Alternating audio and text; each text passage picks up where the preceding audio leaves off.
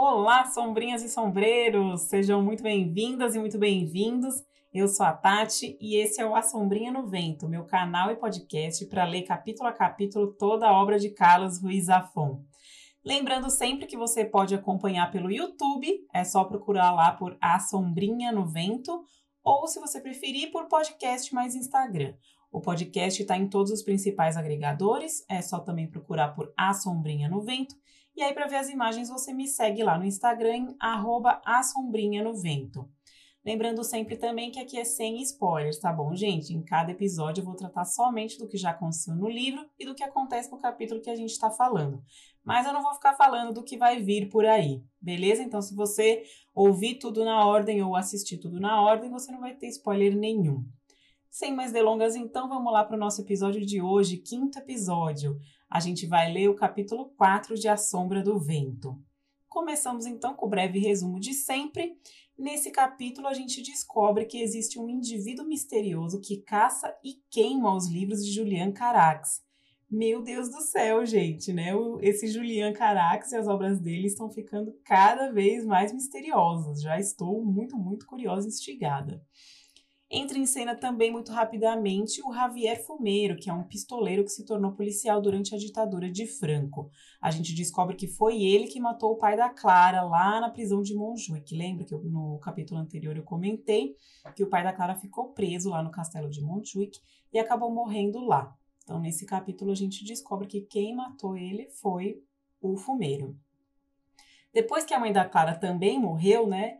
Elas tinham voltado para Barcelona porque a mãe é, parou de receber cartas né, do marido, então ela resolveu voltar para Barcelona para tentar descobrir o que tinha acontecido com ele. Foi nessa aí que ele ela descobriu tudo, tal, quem que tinha matado ele e tudo mais. Só que ela foi ficando cada vez mais triste, né? Foi definhando, acabou morrendo. Então, depois que ela faleceu, a Clara ficou sozinha, né? Então ela foi morar com o tio dela, o irmão da mãe dela, que é o nosso querido Dom Gustavo Barceló, que já apareceu aí nos capítulos anteriores. Então foi assim que ela foi morar com o tio. Ficou sem família, coitada, né? Ali em Barcelona, claro, ela ainda tem lá a tia e a Claudete na França, com quem ela morou, que eu comentei aí também no episódio anterior, mas ali em Barcelona ela ficou sozinha, então foi morar com o tio. E aí, durante o capítulo, né, a gente vê que o Daniel está completamente apaixonado pela Clara, coitadinho. moleque aí de 11 anos, totalmente apaixonado por uma moça de 20, né? Um moleque precoce, mas tudo bem. Então, como ela é deficiente visual, né? Ela comenta que o tio dela sempre lê para ela, tal, mesmo que ele esteja cansado. O Daniel, como quem não quer nada, se oferece para ir até a casa dela e ler para ela A Sombra do Vento, né? Que a Clara não, não conhece o, o livro, né? Ela só leu A Casa Vermelha do, do Julian Carax e gostou de muito. Então ele oferece: ah, tá aqui a sombra do vento, né? Eu vou lá e leio para você. Muito espertinho. e esse então é o resumo do capítulo. A gente vai começar a entrar em mais detalhezinho agora. Primeira coisa que eu vou falar para vocês é da FAI. Quando o, o Zafon ele está descrevendo lá, falando do fumeiro, ele fala então que foi um pistoleiro que começou a serviço da FAI. Então, o que, que é a FAI? É a Federação Anarquista Ibérica. Ela foi fundada em 1927 e na Guerra Civil lá, né, a, os membros da FAI eles estavam na linha de frente contra o Franco. Então, também depois da guerra eles ficaram do lado perdedor. Então, para vocês já verem como é o caráter do fumeiro, né? Ele jogava para todo lado, ia com quem pagava mais, e no fim, claro, como o lado vencedor foi o do Franco, ele acabou se bandeando pro lado do Franco. E hoje em dia, né? Hoje em dia, dentro da história, tá, gente? Aí, quando se passa o, a ação tal, ele é um policial muito famoso, tá? Um inspetor de polícia. Mais pra frente depois, se comenta da fabada. Isso é numa, numa parte divertida, que é já lá pro final do capítulo. Esse capítulo é bem curtinho, aliás, então vocês vão ver aí que o episódio de hoje também vai ser bem curtinho. Que o Dom, o Dom Barceló tá comentando numa citação bem divertida que eu vou falar melhor de mais pra frente mas ele comenta da fabada, porque ele teve um cliente lá da livraria dele, que era um, um turista yankee, né, um americano, né, o yankee é essa palavra meio pejorativa para americano, e aí esse turista estava convencido de que a fabada tinha sido inventada por Hemingway em São Fermines. Então, o que é essa fabada? Fabada eu acho que é mais pela pronúncia espanhola de favada, de fava, sabe? Então seria favada, favada. Uma coisa meio assim. Também não tô, não tô muito boa aí do espanhol. Mas eu coloquei uma imagem, é basicamente uma feijoada tá? Então é um prato tradicional da região das Astúrias. Eu coloquei aí também um mapa da Espanha com a região das Astúrias, que é lá no norte da Espanha, marcado em vermelho. E esse prato então é preparado com feijão branco e então basicamente é uma feijoada.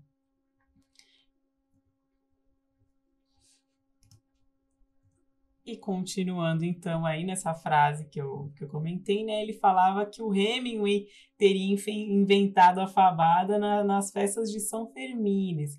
Então, o que, que são essas São Fermines? É, entre os dias 6 e 14 de julho, lá em Pamplona, coloquei aí no mapa também para vocês verem onde fica Pamplona, fica bem lá para o norte da Espanha, perto da fronteira com a França, mas já bem lá para o norte. É, tem essa festa de São Firmino, e nessa essa festa é um, um, sim, uma festa muito louca. Tem essas corridas de touro, aquelas coisas muito malucas. Eu coloquei aí também uma foto de uma corrida de touros que acontece lá, então. E quem foi São Firmino, né? Ele era natural da cidade aí, ele nasceu em Pamplona e ele foi o primeiro bispo da cidade. Ele viveu de 272 a 303. Coloquei aí também uma imagem de uma estátua dele todo paramentado de bispo. Então, aí, segundo o americano, o Hemingway teria inventado aí essa feijoada na, nas festas de São Firmino, lá em Pamplona. É, falando em Hemingway, né? Quem é o Hemingway? Para quem não conhece, o Hemingway foi um escritor estadunidense. Ele viveu de 1899 a 1961 e ele trabalhou como correspondente de guerra em Madrid durante a Guerra Civil Espanhola. Então ele conhecia ali a cultura, é, provavelmente ele participou de alguma festa de São Fermino, então ele conhecia ali a, a cultura espanhola. Ele passou um tempo aí na Espanha durante a Guerra Civil. E essa experiência dele, então, inspirou uma das maiores obras dele, que chama Por Quem os Sinos Dobram. Depois do final da Segunda Guerra, ele acabou se instalando em Cuba e aí ele, em 1953 ele ganhou o prêmio Pulitzer de ficção e em 1954 ele ganhou o prêmio Nobel de literatura. Então tá aí uma foto do Hemingway também para vocês verem a carinha dele. E o Dom Gustavo Barceló comenta também do Lope de Vega e a obra dele A Fuente Overruna, né? Então quem seria o o Lope de Vega. Ele foi um dramaturgo espanhol que viveu de 1562 a 1635. E a Fuente Overruna é uma peça teatral dele, composta em três atos. Ela foi publicada em Madrid em 1619 e ela é baseada em fatos reais, tá? A trama se desenrola na cidade de Fuente Overruna, daí o nome da peça. E o personagem principal ele é coletivo, são todos os habitantes do povoado. E a história gira em torno de uma revolta popular que teve após um senhor violar a noiva de um subalterno dele. Então tá aí essa é história da peça e ficou meio como uma história aí da, da, da revolta do povo contra o seu opressor, né? Como eu falei, esse vídeo é bem curtinho, o capítulo também é bem curto, não tinha muita coisa para mostrar, então a gente já vai para as citações favoritas e finalização do vídeo. É, tem bastante citação que eu gostei, então, apesar do capítulo ser curto, tem muita coisa legal. E começa lá do comecinho, quando a Clara está falando sobre ler. Então ela diz assim: Até então, para mim, as leituras eram uma obrigação uma espécie de multa a pagar a professores e tutores, sem que eu soubesse muito bem para quê. Eu não conhecia o prazer de ler, de explorar portas que se abrem na nossa alma, de abandonar-se à imaginação, à beleza e ao mistério da ficção e da linguagem. É, então eu gostei muito dessa frase, porque eu acho que muita gente, especialmente muitas crianças, né, muitos jovens, acabam tendo meio essa relação com a leitura, porque a leitura é aquela coisa que é uma obrigação de escola, aquele livro que não tem muito a ver com você, que você, que sabe, o santo não bateu, você leu ali e falou, ai meu Deus, que coisa chata, tal.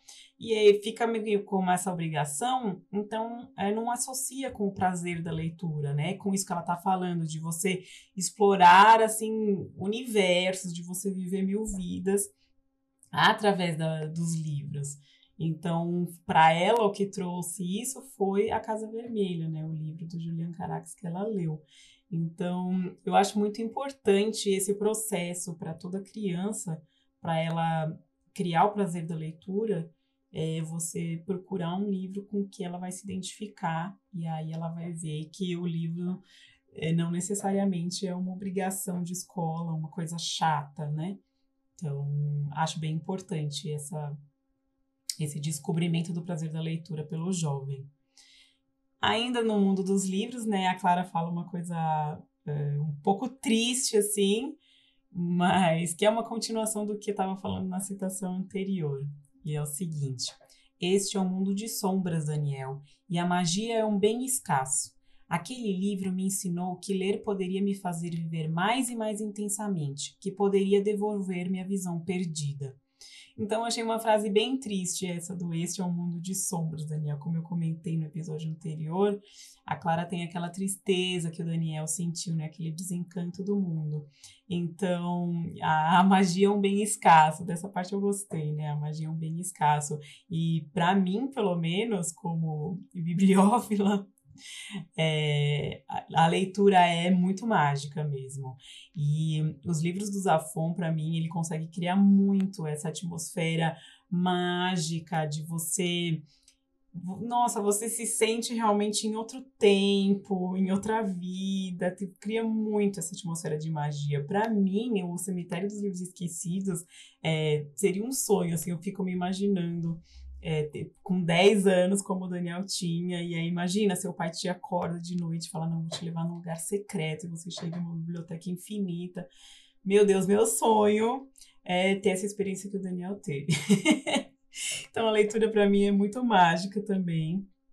E então eu gosto muito dessa citação da Clara, apesar desse comecinho meio melancólico, né? Tem outra parte também, a, a, Clara, que, que é mais a estrela desse capítulo, né? Então a maioria das citações são da Clara. Então, mais pra frente, ela também fala sobre a morte da mãe dela, né? Ela tá contando, né, que a mãe quis voltar para Barcelona para descobrir o que aconteceu com o pai e tal, mas ela encontrou já uma Barcelona totalmente diferente do que ela conhecia e que aos poucos ela foi definhando, né? Então, diz assim: os médicos disseram que foi o coração e acho que dessa vez acertaram. Eu achei muito bacaninha essa frase, porque tem muito mesmo essa coisa. Todo mundo fala, né? Muito, digamos assim, sabedoria, entre aspas, popular, que tipo, ah, os médicos não sabem nada, né? Fala que é um negócio, não é, ou não sabe o que a mulher tem. Então, assim, daí os médicos falaram: Ah, eu acho que ela morreu do coração. E aí a Clara, é, eu acho que dessa vez eles acertaram. Mas eu gosto também da brincadeira dos dois sentidos do coração, né? Porque os médicos certamente estavam falando, ah, ela morreu do coração no sentido de, ah, o coração dela ficou fraco, o coração físico, né? Ficou fraco, enfim, teve um, uma parada, alguma coisa assim. E a cara tá falando que não, que o, o coração no sentido de, de alma, né? De que ela estava muito triste, estava com o coração é, figurativamente machucado. Então, é, eu gosto dessa frase porque ela é muito curta, mas já me traz muita coisa também. Eu já comentei isso no episódio anterior, mas para mim, o Zafon, ele solta umas frases que aparentemente são muito simples, mas que te trazem muita coisa. Então, essa é uma delas, eu gosto muito também. E aí, a minha citação favorita dos livros todos do Zafon. porque eu acho, eu acho graça, porque eu sinto é, o, o que a Clara está falando sobre a Casa Vermelha, né? A citação que eu vou falar agora é a Clara falando sobre a Casa Vermelha. E é exatamente como eu me sinto em relação aos livros do Zafon. Porque ela, tá, ela fala pro Daniel, olha, infelizmente eu não tenho a Casa Vermelha para você poder ler, porque o Monsieur Roquefort, o tutor dela e da Claudette, né, que a gente viu no episódio anterior, ele não quis se desfazer do, do livro, né? Ele emprestou para elas lerem, elas adoraram, mas ele não quis dar o livro para elas, né? Quis manter com ele. Então ela não tinha o livro para o Daniel poder ler. Então ela fala assim: eu poderia tentar contar a história, mas seria como descrever uma catedral como um monte de pedras que terminam em ponta. E assim, para mim, isso é muito, muito a descrição dos livros do Zafon. Porque você fica assim, né? Tipo, eu, por exemplo, tô aqui para vocês, né? Gente, lê, pelo amor de Deus, é maravilhoso, é muito bom ler. E aí, sei lá, a pessoa vai falar, ah, mas como é que é a história, né? E aí, se você for resumir a história, às vezes é, é uma história assim, simples. Eu até não acho que as histórias do Zafon são simples, como eu sempre falo. As tramas também são muito envolventes, porque tem muito mistério, uns dramalhões, assim, é muito bom mas é, não é suficiente você contar a história e fazer um resumo. A pessoa precisa ler, porque a prosa dele é uma coisa de outro mundo. E então fica realmente essa sensação de seria como descrever uma catedral falando: ah, é um monte de pedra lá amontoada e termina em bico. E não, não é, entendeu? Você, quando você vê a coisa, você fala: uau, meu Deus, que obra magnífica. Então, eu achei que ele lançou essa citação e talvez meio na esperança de que né, fosse como a gente se sentia em relação às obras dele. E acertou, danadinho. eu gosto muito, muito dessa citação, eu guardei ela e sempre que eu falo para alguém do Zafon, eu cito essa frase. Então, ela me marcou demais mesmo. Depois tem outra citação do Daniel, que ele tá lá devaneando, e eu gosto porque eu achei uma frase muito bem construidinha, assim, muito bonitinha, uh, que ele tá lá, né, todo apaixonado pela Clara, então ele pensa. Em meus sonhos de colegial, sempre seríamos dois fugitivos cavalgando na lombada de um livro, dispostos a fugir por mundos de ficção e de sonhos de segunda mão. Então, primeiro eu amei demais os fugitivos cavalgando na lombada de um livro. Então já me, né, já fica aquela imagem mental de que eles eles usam o livro para fugir e eles estão literalmente montados na lombada do livro como se fosse um cavalo. Então eu gostei muito dessa imagem, achei muito fofa aquelas, né? eu gostei muito dessa imagem e eu gosto também desses sonhos de segunda mão, porque eles estão. É, um livro seria como você participar de um sonho do autor, né? Porque você está lendo ali os devaneios, digamos, de um autor. Então, por isso seriam sonhos de segunda mão. Então, eu também gosto muito dessa frase, acho ela muito bonita. E para finalizar aqui as nossas citações, é uma muito, muito divertida. É, para quem está lendo, leiam, Toda vez eu insisto, gente, lê o livro, não fica acompanhando só aqui pelo, pelo podcast, pelos vídeos, tá? Vocês têm que ler, não basta, é uma catedral que é um monte de pedra que termina em ponto, tá? Vocês precisam ler para conseguir apreciar a obra como deve ser. Mas, enfim, quem está lendo é, já percebeu que o, que o Dom Gustavo Barceló ele é muito divertido, né? muito sarcástico, enfim. E aí ele solta uma frase sobre o mercado livreiro que é muito boa. Porque tem ó, ele vem devolver o livro, né? E aí ele fala: Ó, oh, tô aqui o livro para você, né? Não falar que eu fiz nada de errado, tá aqui o seu livro, confere bonitinho. E aí o Daniel fala: Não, não, eu confio no senhor. Aí ele responde assim: ao último cretino que veio com essa história, seria né, a história de confiar nele, lhe vendi um Fuente Overruna assinado por Lope de Vega a caneta, veja só. Portanto, fique atento que neste negócio de livros não se deve confiar nem no índice. Morri com esse não se deve confiar nem no índice. É muito bom, gente. Ai, meu Deus, já expliquei para vocês aqui quem que é o Lope de Vega, quem que é o Fuente Overruna, mas obviamente na época do Lope de Vega não existia caneta. Então, quer dizer, né, o fulano também se deixou enganar, né? Porque o Fuente Overruna assinada caneta por Lope de Vega, pelo amor de Deus, né, gente? Caneta lá em 1500, não. é pena e olha lá. Meu Deus do céu. E, enfim, então ele fala: é, não é para confiar em ninguém, não, meu filho, que eu enganei esse tonto aí.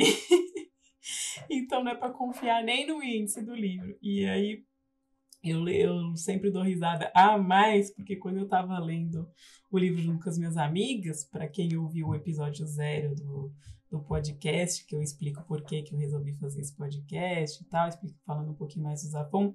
Em 2020, no começo da pandemia, estava é, todo mundo né, naquele, meu Deus, e agora? Está todo mundo trancado em casa, a gente não, não tá fazendo nada, todo mundo só pensando né, em notícia ruim.